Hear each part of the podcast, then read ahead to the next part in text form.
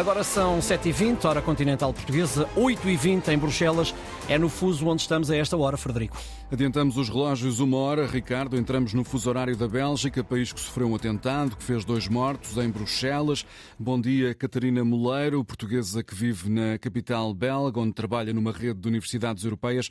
Como é que amanhece essa cidade depois de toda a agitação devido à ameaça terrorista? Olá, bom dia.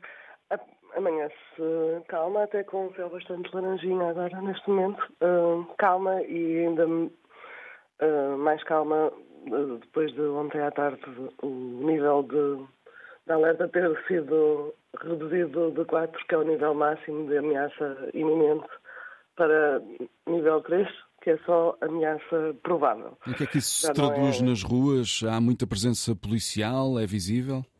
Sim, hoje não posso ainda julgar porque ainda não saí, mas ontem saí cerca de meia hora e vi mais polícia do que é habitual e mais, mais polícia mais armada, digamos assim. Faz lembrar como Bruxelas já foi alvo de alguns atentados, faz lembrar o, o, a época uh, em que, logo a seguir ao atentado de Bruxelas, em que houve um atentado no metro e no aeroporto, em que tivemos militares nas ruas armadas até aos dentes, portanto trouxe-nos às memórias algumas, algumas más memórias. E é um tema, Catarina, que deverá eh, continuar a marcar eh, os próximos dias por aí. Existe ou não esse receio de que possam eh, surgir novos ataques?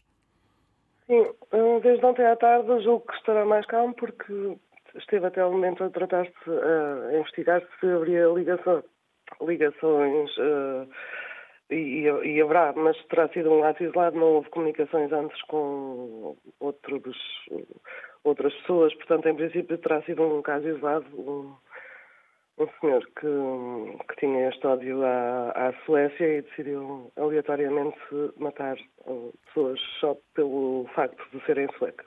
E hoje há uma homenagem às vítimas desse atentado, com a presença do uh, Primeiro-Ministro da Suécia e também do chefe do governo uh, belga, Catarina Moleiro. Isto acontece também numa altura em que o Presidente da República Português está, está por aí. teve a oportunidade já de estar ou não com Marcelo Rebelo de Sousa? Em princípio ia estar hoje, mas uh, eu já acho que o programa, pelo que sei, não foi alterado, a não ser algumas cerimónias em, a céu aberto. Portanto, julgo que queria fazer uma visita ao soldado. Uh, como é que se diz?